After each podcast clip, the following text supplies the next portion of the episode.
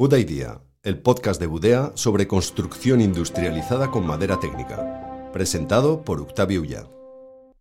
Bienvenidos una semana más al podcast de Good Idea, el podcast de Budea. Hoy tenemos en el podcast a Fernando Cerveró, fundador de Think Productivity, una consultora especializada en traer metodología Lean a las constructoras. Veréis que repasaremos temas muy interesantes como qué problemas hay en la construcción hoy en día, cómo las metodologías Lean os pueden ayudar a ser más eficientes, qué sistemas contractuales lo pueden respaldar y qué herramientas tenemos disponibles. Quedaros porque el podcast de hoy es muy interesante. Hasta ahora. Buda Idea, el espacio para hablar sobre construcción industrializada con madera técnica en el que se dan cita los protagonistas y referentes del sector en España. Muy buenos días. Como hemos comentado, estamos con Fernando Cerveró. El podcast de hoy nos hace mucha ilusión porque vamos a profundizar en un tema muy interesante que es la Lean Construction. Buenos días, Fernando. Buenos días, David.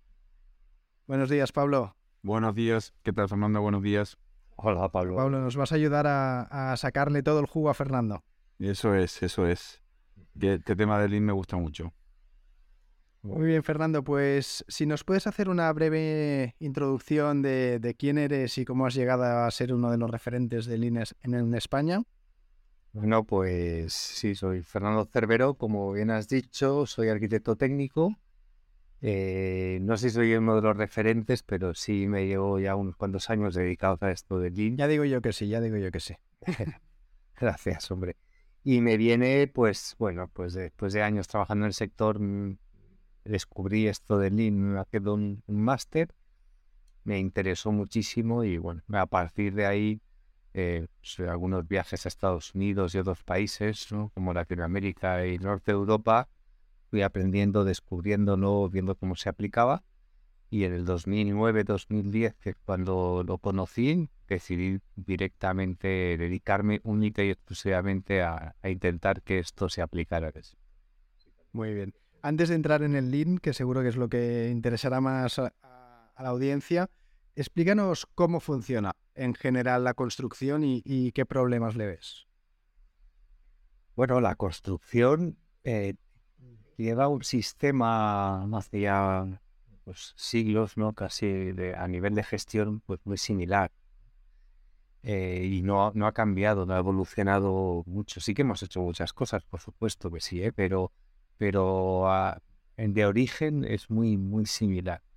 Entonces, desde que pensamos en diseñar un edificio o cualquier infraestructura hasta que se acaba ejecutando y, se finaliza, el proceso es como muy lineal y difiere bastante de otros sectores como puede ser el sector industrial, donde se diseña pensando en cómo se va a fabricar, donde se trabajan con temas mm, por, componentes que se van ensamblando y poco a poco pues eh, otros sectores como el industrial, el automóvil y otros van evolucionando y el sector de la construcción no ha cogido ese camino. Y bueno, hay una falta de muchas veces de que, por resumirlo y hacerlo fácil, hay veces eh, que vamos a construir y y si lo ponemos en un contexto como el del automóvil, sería, oye, vamos a poner volante y en ocasiones no sabemos ni dónde hay que ponerlo, ni de qué color es, eh, ni quién tiene que ponerlo, ni si lo hemos pedido, porque no sabíamos nada sobre él. Pues bueno, esto es lo que pasa en el sector de muchas ocasiones debido a la metodología y al sistema, ¿eh? no a la gente, porque los profesionales son realmente buenos. A pesar de este contexto, hacemos cosas maravillosas. Pablo, tú también estuviste hace bastantes años en una construcción tradicional, ¿no? Te quemó, por eso te fuiste precisamente a, donde ha mencionado Fernando, al sector del automóvil. Sí, ¿Qué es lo que veías también en el sector de la construcción que, decías algo no funciona? Lo digo como coloquialmente, como lo digo habitualmente en pequeños grupos, que el carajillo terminaba definiendo el sistema constructivo o el, detalle constructivo, ¿no? O sea, te pasaba mucho tiempo diseñando algo para que luego esto lo resolvemos en obra y toda la economía que te podías haber planteado en un detalle o en un en un eh, eh, en, una planificación eh, terminaba en el garete, ¿no? O ponerle más cemento o ponerle más cal y cuando te habías estudiado el mortero para que sea óptimo y que fuera de una consistencia especial terminaba siendo modificado en obra. Y las modificaciones en obra son bastante complicadas. Porque hablaba Fernando de un, proceso muy lineal como algo negativo, ¿no? entiendo que es la promotora, entra, coge el terreno, después hace el diseño, después viene la constructora. ¿Qué, es lo malo del proceso lineal o del proceso lineal tal y como está montado? Pues justamente lo que comenta Pablo, la toma de decisiones. el promotor transmite unas necesidades al equipo diseño y muchas veces el cliente, el propio promotor o el cliente no tiene muy claro saber lo que quiere. Entonces, con eso, el equipo de diseño trata de, redactar un proyecto lo más eh, potente posible con lo que conoce de su cliente y lo que sabe. Siempre con las prisas de que hay que presentarlo para licencia, ¿no? Entonces, bueno, se hace como se puede. Él mismo es arquitecto, por lo que ha entendido, determina sus ingenierías, qué es lo que parece que quiere hacer y por lo tanto toma una serie de decisiones. Vamos a hacer una estructura de hormigón eh, tradicional y con viguetas unidireccionales o, las divisiones que sean, y se lo transmite a su ingeniería que lo desarrolla. Ahí además tienen que coordinarse entre ellos y cuando ya eso está armado, muchas de las decisiones aún no se han tomado, las de detalle, las de... Es la frase que decía Pablo, que se oye, pues eso ya lo veremos en obra. Pues es la frase típica. Pues eh, con eso salimos a licitación y entonces sale a licitación y muchas, las constructoras tratan de, llevarse el proyecto con la información que hay, muchas indefiniciones, incoherencias dentro del proyecto. Y cuidado, esto no, no es una crítica de los arquitectos ni de lejos, ¿eh? es, por el sistema, ¿no? Y a partir de ahí, eh, con esa licitación que no sabemos muy bien y lo que hemos licitado, nos ponemos a construir y ya veremos en obra qué es lo que ocurre. Y esas decisiones que se han ido pasando de forma lineal, pues ya cuando llega al que lo va a hacer, a la subcontrata, se da cuenta que, oye, pues esta no es la mejor decisión para este caso, ni para mis medios, ni para lo que hay en el entorno. Por eso hablaba de que esa linealidad, sobre todo, estaba eh, fundamentada o no es, lo es interesante en la toma de decisiones. Hay una falta importante de colaboración ¿no? entre los agentes. ¿Esto es por, por cómo son? ¿Son poco colaborativos o porque el sistema de incentivos eh, está mal planteado? Yo de broma también en los cafés digo, digo esto, ¿no? A veces nos dicen esto, oye, ¿qué pasa lo del sector de la construcción? Y es que nacemos, nos miran así, el médico eh, con cara de, este tiene cara del sector de la construcción, este para allí, ¿no? Lo mejor no. Pero no es así, evidentemente es por, por, ese sistema que está montado, ese sistema contractual y de forma de trabajar. y aún así, con todo ese sistema y que hay que tomar un montón de decisiones mientras estamos produciendo, eh, aún así la colaboración intenta ser extrema, pero en un punto que es demasiado tardío. Esa colaboración, quizás si es más temprana, pues eh, ayuda mucho más ¿no? a, la, a la propia ejecución. Si en el momento que tenemos que ejecutar solamente estuviéramos pensando en producir y no en qué es lo que tengo que producir, pues probablemente ayudaría. Entonces, ahí tratamos con el Lean y otras y con los proyectos colaborativos y contratos colaborativos, una de las cosas que se trata es de anticipar esa colaboración, que es en fase de diseño. Hay una, hay una cuestión que a mí me gusta mucho y que, que es muy representativa, que son las curvas, las dos curvas entrelazadas de McKinney. Eh, eh, que dice, vamos a trasladar todo el esfuerzo que se pone en obra, que es muchísimo, a la parte del proyecto. Entonces, esa gráfica de dos curvas entrelazadas, donde habla de la relación entre eh, el, coste que tiene una modificación en proyecto y la que tiene en obra, y, cómo va a medida que va avanzando el proyecto, las modificaciones se ven eh, penalizadas, eh, es gráficamente mm, excelente como para poder hablar con alguien que no sepa del tema cómo, cómo son las cosas. Lo que para, para que la audiencia lo conozca, básicamente las curvas es una que dice que a medida que avanza el tiempo, el coste de cualquier modificación aumentaría y el impacto de cualquier modificación disminuiría. Y todo el esfuerzo se traslada a la parte de proyecto, ¿no? A la parte anterior. Y, después luego lo que decía Fernando, que es un proceso lineal, pero no es un proceso lineal continuo, es un proceso lineal discontinuo, porque es como paquetizado, ¿no? Alguien termina algo, lo entrega, se verifica, lo entrega, se verifica, lo entrega, no sirve, se vuelve para atrás. Entonces, sí, eh, ni siquiera es un sistema continuo. Y has comentado eh, Lean colaborativo. ¿Es lo mismo o, definamos qué es Lean y qué es un contrato colaborativo? Bueno, Lean es una filosofía de gestión. Por lo tanto, es una forma de pensar a la hora de llevar una gestión de cualquier proceso, de cualquier cosa. Cuando tratamos de la construcción, lo llamamos construcción Lean o Lean Construction. Eh, y como filosofía de gestión, o lo que me gusta a mí más del Lean, es que como filosofía de gestión lo que tiene o te dota de herramientas y metodologías concretas para llevarlo a cabo. El objetivo del Lean, como la mayoría de filosofías de gestión, es la de hacer lo mismo, eh, pero en menos tiempo, con menor coste y, con una calidad mayor. Resumiendo, es lo que, lo que busca. Entonces, se centra en reducir o tratar de eliminar los máximos desperdicios, todo lo que no añade valor en los procesos, para eficientar todo el proceso, hacerlo mucho más eficiente. Pues como te dota de esas herramientas y métodos, te ayuda realmente a llevarlo a cabo. Dentro de todo este concepto, los procesos o, contratos colaborativos son una pata que ayudan a eficientar el proceso por lo que estábamos comentando ahora mismo, porque si toda la toma de decisiones, en lugar de, en una fase tan tardía de, ejecución de obra, nos lo llevamos a la fase de proyecto y conseguimos entre todos colaborar, eh, pues ya estamos eficientando muchísimo todo el ciclo de vida del proyecto, ¿no? Desde que lo pensamos hasta que lo, acabamos. Y como además Lean, una de sus bases es que las personas son la clave de todo, o sea, los procesos están, eh, son clave, pero los hacen las personas, pues claro, ahí es donde está la pata también de colaboración tiene sentido. Juntarnos todos, colaborar y tomar decisiones juntos y, todo esto. Entonces ahí es un poco la... Sí. En el colaborativo, ¿no? En general, eh, las responsabilidades siguen siendo las mismas de cada uno, pero la constructora y a lo mejor alguna subcontrata relevante entran en esa fase de diseño para aportar su, su conocimiento. Eso es, eso es, es en lugar esto imagínate también, volviendo a la estructura, ¿no? Pues eh, muchas veces ocurre que el equipo de diseño eh, realiza o, transmite a su ingeniería que quiere un tipo de estructura, la ingeniería la calcula y luego ya el contratista y la recalcula una vez ya se le han dado la obra, ¿no? Y la recalcula y la modifica. Ya estamos haciendo un retrabajo, uno de los desperdicios del... Pues aquí es, ¿no? ¿Ve?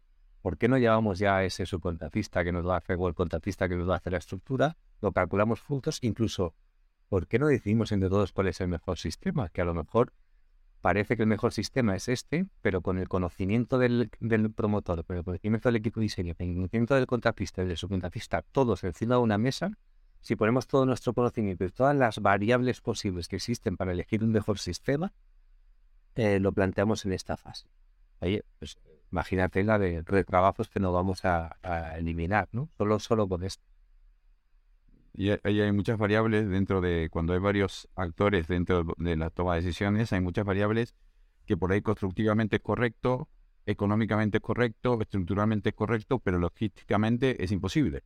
Entonces, eh, cuando está todo en, el, en, en, en, la mesa, se puede, se puede validar entre todos qué es lo que está ocurriendo. ¿no? Ahora la ecuación de la logística empieza a tener importancia en la construcción que hasta el momento no era tan importante, ¿no? sobre todo por mm. métodos industrializados porque los métodos industrializados necesitan un manejo diferente a la construcción tradicional. La construcción tradicional viene en pequeñas partes que se van adosando y los métodos industrializados generalmente tienen mayor dimensión, entonces el tema de la logística es importantísimo. Y, un tema que también que han mencionado por arriba, que a mí me encanta, que es el, concepto de Design for Manufacturing Assembly, ¿no? Pensar el diseño del momento, cómo se va a ensamblar, ¿no? Y bueno, y cómo se va a desensamblar, que también es la nueva variable cuando hablamos de economía circular. Entonces, eso también se integra muy bien con Lean, se integra muy bien con, los pensamientos eh, eh, al inicio del proceso. Sí, a mí, como os decía, lo que más me gusta de todo esto es esas herramientas que te dota y, y, estás en un proyecto y a lo mejor, oye, para tomar una decisión el arquitecto quiere que el edificio o un, un sistema constructivo deje un legado social y sea bello. El promotor quiere que sea flexible. El contratista necesita una buena logística y demás. El plazo también entonces, juntar todas esas variables, esos egoísmos y ponerlos en la toma de decisión con herramientas, eh, pues es muy potente. Sí, entonces, vale, tenemos claro que el, sistema colaborativo ya cambia mucho respecto del tradicional. Y cuando hablamos de IPD, ¿hablamos de lo mismo o es un paso más? Es un paso más. Lo, eh, que te dota y el, los, los procesos IPD, Integrated Project Delivery, es, pues, oye, una colaboración, pero vamos más allá. O sea, y, todo esto, una vez más, viene del sector industrial. ¿eh? O sea, no, no se ha inventado para la construcción, que está basado en lo que se llama el target cost, o, en construcción hemos traducido como target value design, o sea, objetivo de coste, objetivo valor. Entonces, al final es, mm, si un, alguien quiere vender unas bicicletas, ¿no? Y quiere fabricar unas bicicletas, lo que hace es un estudio de mercado de qué tipo de bicicleta voy a vender y a qué coste, ¿no? Porque eso es lo que pide el mercado. Pues esto, con esto se lo indico a mi, a mi equipo de diseño de la fábrica y a los que producen, y dicen, señores, tenemos este dinero para sacar estas bicicletas que tienen que tener estas características, hagámoslo, el diseño y la fabricación para que cumpla, que los tengamos a ese coste y los podemos vender a ese coste y en este plazo. Entonces, entre todos se pueden hacerlo, ¿no? Aquí, ¿cómo lo hacemos? Como, como los agentes son diferentes, el sector de la construcción es muy diferente en muchos aspectos del sector industrial, ya sabemos, ¿eh? O sea, los agentes, cada proyecto son diferentes, el proyecto eh, no es un proyecto tipo que repetimos, o sea, no hacemos una bicicleta y la repetimos N veces, ya lo sabemos todo esto. Trabajamos al aire libre, bueno, muchas, muchas variables. Pero se traduce de la misma forma. Yo, cliente, promotor, tengo este dinero para hacer este hotel, este edificio o lo que sea. Y lo que tenemos que hacer ahora, señores, es tratar de conseguir el objetivo, incluso reducirlo. Y como si trabajando todos juntos somos capaces de reducirlo, ese coste, lo que vamos a hacer es repartirnos el beneficio entre todos y el beneficio de cada uno va a ser esto. Por lo tanto, lo que estamos haciendo es cambiar un sistema tradicional que está basado en intereses antagonistas. Cuando empieza todo este proceso hay intereses antagonistas, pero cuando empieza la obra el contratista está empezando a defender su obra y su empresa porque ha entrado perdiendo dinero en muchas ocasiones. El arquitecto quiere que la, calidad sea la máxima y demás, a transformarlo a un sistema de intereses comunes y conjuntos. Entonces, de repente todos tenemos el mismo interés, hemos alineado esos intereses. Y hay un potencial muy grande cuando ya cambias de colaborativo al IPEDUM. Ese, punto lo cambia todo. ¿Y, y qué, es lo que define ese cambio? O sea, ¿dónde está la frontera entre un colaborativo y un EPD a nivel contractual o de incentivos? Sí, a, a nivel contractual es básicamente que los beneficios de cada uno dependen del beneficio del conjunto, del equipo. Es decir, colaborativo simplemente sería que entra el constructor eh, o alguna subcontrata en esa fase de diseño para ayudar y a lo mejor tiene una remuneración fija o simplemente es a cambio de conseguir la obra, etc. Cuando ya su beneficio dependerá de lo bien que vaya la obra, de lo que se ahorre, etc., ya estaríamos hablando de un... Sí, sí. Mi PD, todos los gastos son comunes los beneficios dependen de, de los resultados del equipo. Vale. Cuando hablas de, ¿no? de gastos, de optimizar el coste, muchas veces, claro, em, también ah, tendremos que tener en cuenta la variable ingresos, ¿no? Es decir, si tú pones unos lavabos mucho más cutres, pues será más barata la obra, pero también sacarás menos dinero por esos pisos, ¿no? Eh, ¿Se acostumbra a incorporar también la variable ingresos o se mira solo la de costes, pero con el libro blanco del promotor como, como referencia fija? No, hay unas necesidades propias del promotor, unos valores que necesita aplicar en sus edificios y que no se pueden eliminar. Hay líneas rojas, líneas naranjas y bueno, hay otras que no son Entonces hay libro blanco, eso por supuesto, pero además una serie de características que antes de empezar el diseño hay que definir entre todos y que lo tengamos muy claro. Pues si vamos a hacer unas oficinas, como es caso que estamos llevando ahora mismo a cabo en IPD, eh, hay unas necesidades como las OPEX, ¿no? O sea, mantenimiento de Pues no sé si las puertas han de ser eh, eh, han de ser automáticas o no. Lo que sé es que en la climatización ha de tener una inversión X y que el gasto en, en, esa sea tal que el mantenimiento de las instalaciones sea lo menor posible. O sea, hay una serie de valores que tengo que cumplir a la hora de tomar las decisiones. Porque si no estaríamos diciendo, yo te hago la bicicleta muy barata, pues oye, en vez de dos ruedas te pongo una y arreglado, ¿no? Ya. Eso, eso lo sabemos hacer todo. Sí, también ha abierto un, en esta charla, hablando de IPD, ha abierto un melón interesante, que es lo de la mejora continua. ¿no? el problema que tiene la construcción de no poder llegar a la mejora continua, por no, la no repetibilidad, la, el cambio de equipos. Pero hay una variante, que es la que entra en juego ahora, que es la de construcción por componentes, que quizás tú no puedas mejorar todo un edificio, pero sí puedas mejorar tus componentes. En cada componente sí te permite la mejora continua. Entonces, esa es otra variable que entra en juego que creo que va a redundar en la calidad de las construcciones y en la eficiencia de, las construcciones, ¿no? Cada elemento en sí mismo, eh, cada objeto o lo que, lo que se puede identificar como componente, que puede ser un baño típico, ¿no? Que es lo que se está industrializando, eh, llega un punto donde tiene su máxima eficiencia y al final eso se traslada a la obra. Y así cada uno de los componentes de la obra. ¿no? De manera mejora continua en, en la industria es súper estandarizado, o sea, es, es, es, un, es, un, mantra, pero en la construcción, por la no repetitividad, eh, no existe. Y eso también es algo que te permite la industrialización por un lado y un, y un pensamiento lean, que también es mm. lo, que, lo que que imperar en una obra. Sí, sí, sí, totalmente. Vamos, de esa repetitividad o esos componentes eh, que pueden ayudar a, esa mejora continua. Además, si tú, eh, en lugar de mm, construir de forma más manual en obra, digamos, una fábrica, ya sabemos, entornos controlados por el mismo personal, eso te, te, permite establecer una cultura de la mejora continua dentro de la organización, cuando en una obra sabes que las instaladoras, bueno, los instaladores aún están casi toda la hora, pero en los oficios entran una semana, están dos semanas y se van, y dentro de los oficios el personal varía de una semana a otra o de un día a otro, por lo tanto establecer una cultura al personal de, producción, de, de, mejora continua, no es que sea difícil, es posible, ¿no? Prácticamente.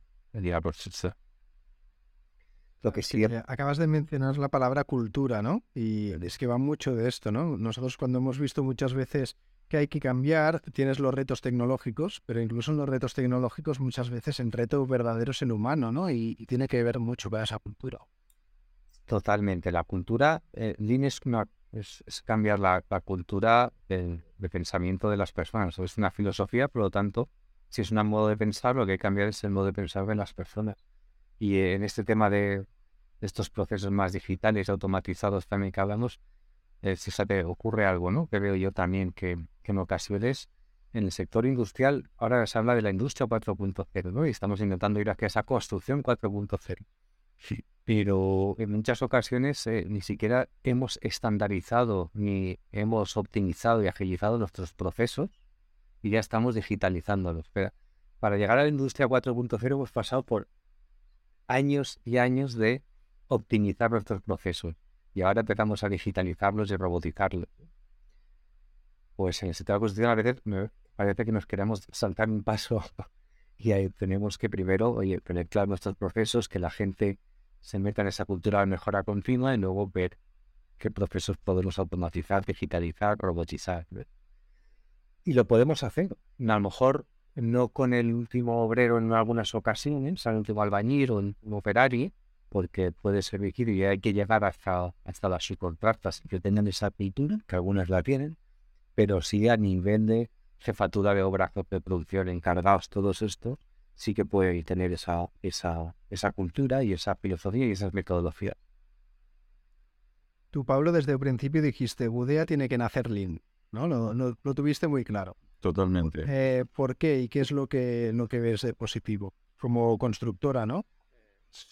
Bueno, yo creo que justamente, así como dije eh, la broma del carajillo, también una de las cosas que tiene más interesantes el concepto de Lean es la inversión de la pirámide del conocimiento, ¿no? O sea, el conocimiento, en vez de, en vez de bajar de alguien que sabe y, decir qué hacer, hay una toma de conocimiento en la base, que es la persona que, opera o que, o que está en obra, un jefe de obra, por ejemplo.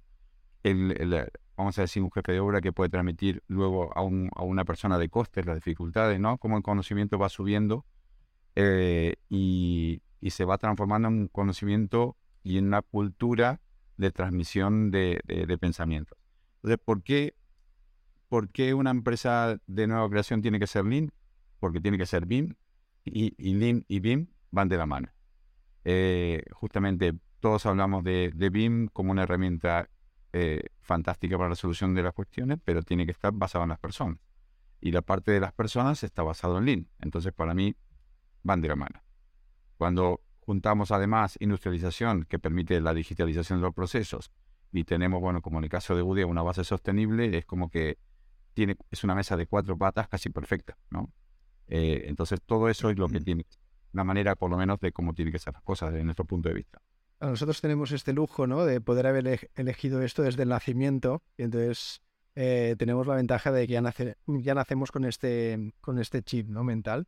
Fernando, como, como cofundador de Think Productivity, ¿no? Em, vas a constructoras que no han sido lean en su vida pero tienen este interés y, las ayudas a irse convirtiendo poco a poco e, en Lean, ¿no? Eh, ¿Cuáles son los principales retos y, qué es lo que desarrollas? Sí, los retos eh, los estamos hablando, ¿no? Que es la parte cultural. Eso es la parte de cambio de las personas, ¿no? Y, no, no, no las herramientas de las que hablabas, ¿no?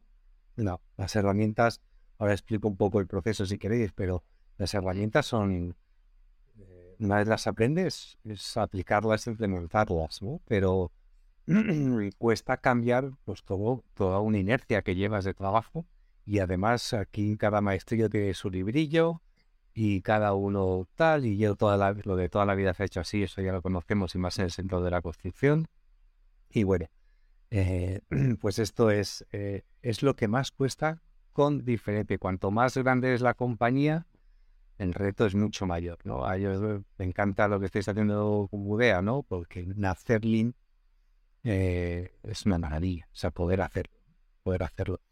Eh, entonces, ese es el reto mayor. Con, ¿Y cuáles son esas herramientas que decías, ¿no? O, que implementáis para, para ayudar a, a, llevar a la práctica todo esto, que si no se quedaría en filosofía, ¿no? Sí, pues son varias y al final, eh, después de todos estos años aplicando y, haciendo transformaciones en empresas, pues, eh, hemos intentado reducirlo al, a lo sencillo, que a veces es lo más complicado, ya sabes, después de haber dado unos cuantos voltes.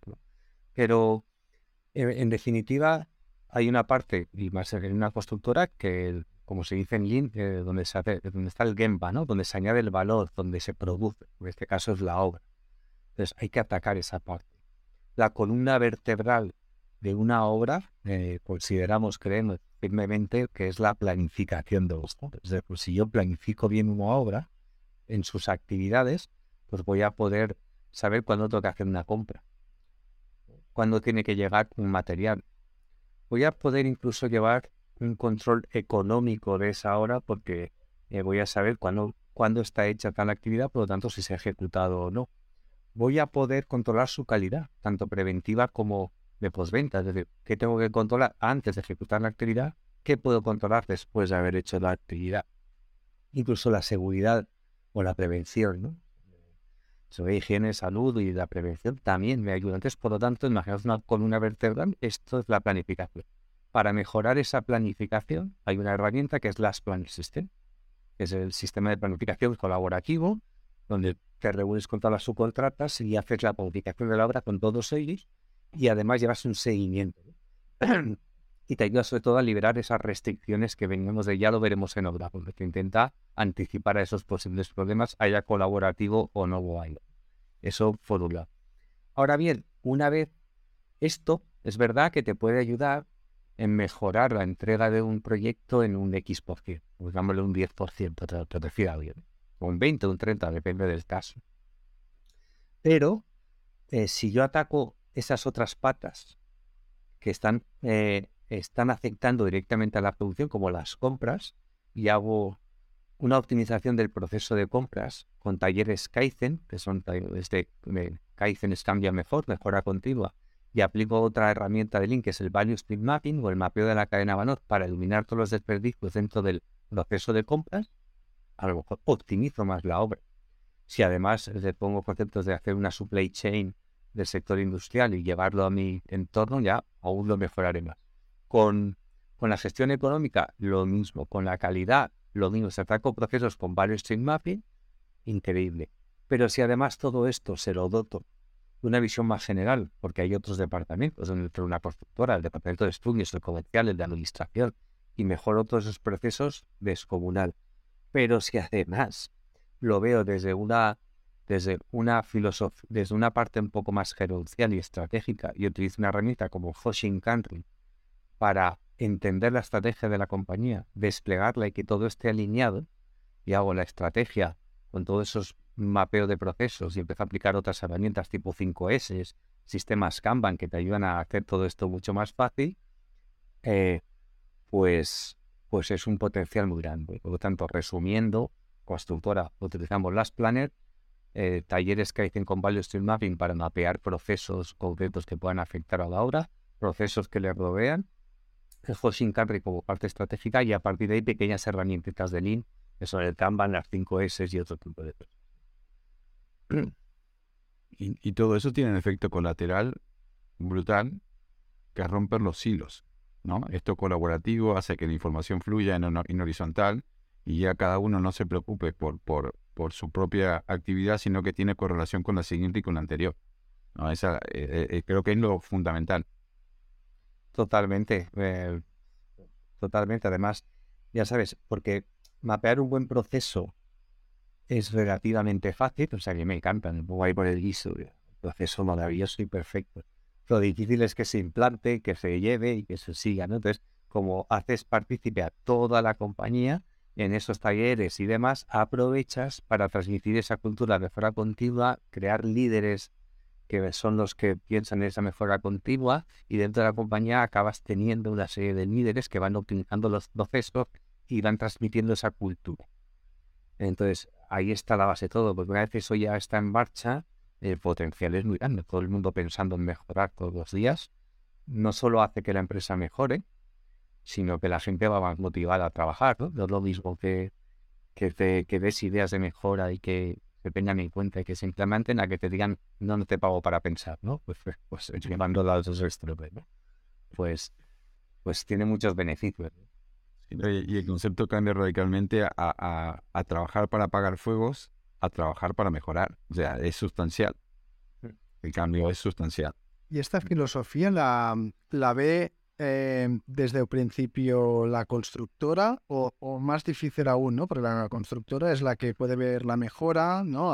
en edificio en menos tiempo, tendría ahorros, etcétera. Puede ver el incentivo y aunque sea difícil cambiar la cultura, tiene ahí un, un beneficio, ¿no? Conseguirlo. Las subcontratas em, entran en este juego, les cuesta, eh, ven la mejora solo cuando ya han sido obligadas a hacerla o desde el principio ven que es positivo, ¿cómo funciona?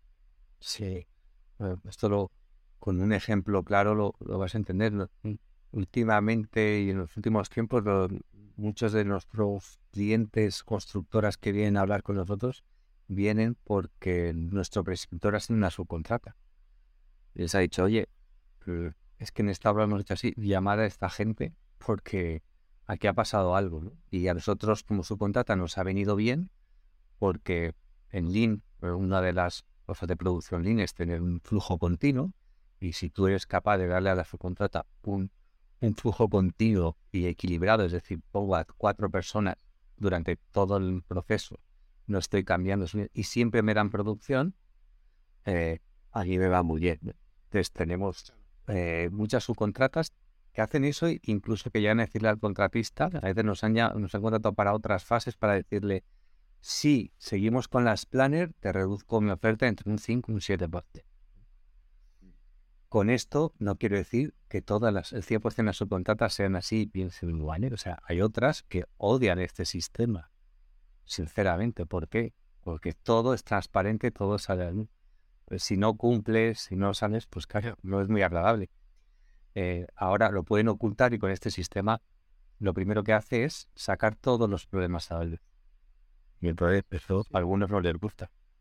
Pablo, tú haces mucho énfasis siempre en esto, ¿no? En que uno de los retos es el tema de la gestión de, y el traspaso de información entre los agentes. Sí, bueno, justamente lo acaba de decir. No, al final, en, en el caso de la industria, eh, la optimización mayor es no tener ni pico ni valles, ¿no? O sea, tener una producción continua durante toda y tener tu capacidad instalada al 80%. Entonces, si pensamos lo mismo en un, en un proveedor eh, que fabrica, más en el caso que propone Udea de construcción industrializada, si su producción está al 80% todo el tiempo, eh, tiene garantía. O sea, no, tiene, no va a tener que salir a buscar personal en, en picos ni de, dirigente en valles y perder talento. Entonces, eh, la transparencia en la información, sabiendo qué es lo que va a venir, eh, en qué plazo, en qué tiempo, eh, para, el, para el industrial, para el proveedor, para la contrata, es fundamental, ¿no? Pero también eso es un cambio cultural, ¿no? Hay, leí el otro día que el nuevo tiempo de la, de la industria no es solamente en la información, sino compartir información.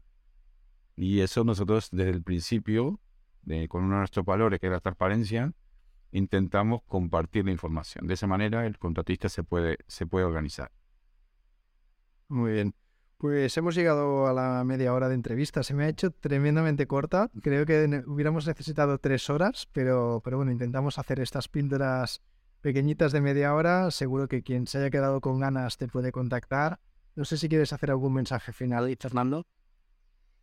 Pues simplemente que el que no conozca a Lin, mm, simplemente mirar, como decía uno de mis mentores, eh, si hasta ahora estás muy feliz como lo haces y todo, pues no, no te muevas. Pero si crees que puedes mejorar algo, ¿por qué no pruebas esto ¿Por qué no? Eh, pruébalo y verás. Ah, sencillo pero efectivo, ¿no? Efectivamente. hay una cosa que dices normalmente, Fernando, que es, eh, eh, es un camino sin retorno, ¿no? Una vez que eh, prueba, el que prueba se queda. Por eso, por eso lanzo la, esa pruebecita, porque una vez lo pruebas ya no puedes volver. Y en el caso, por ejemplo, en el caso de plantas, de plantas industriales, se ve claramente eh, en el ritmo y en el nervio de la gente cuál planta está organizada, ya sea por lino o por otro método, y cuál no. Eh, se siente eh, la vibración.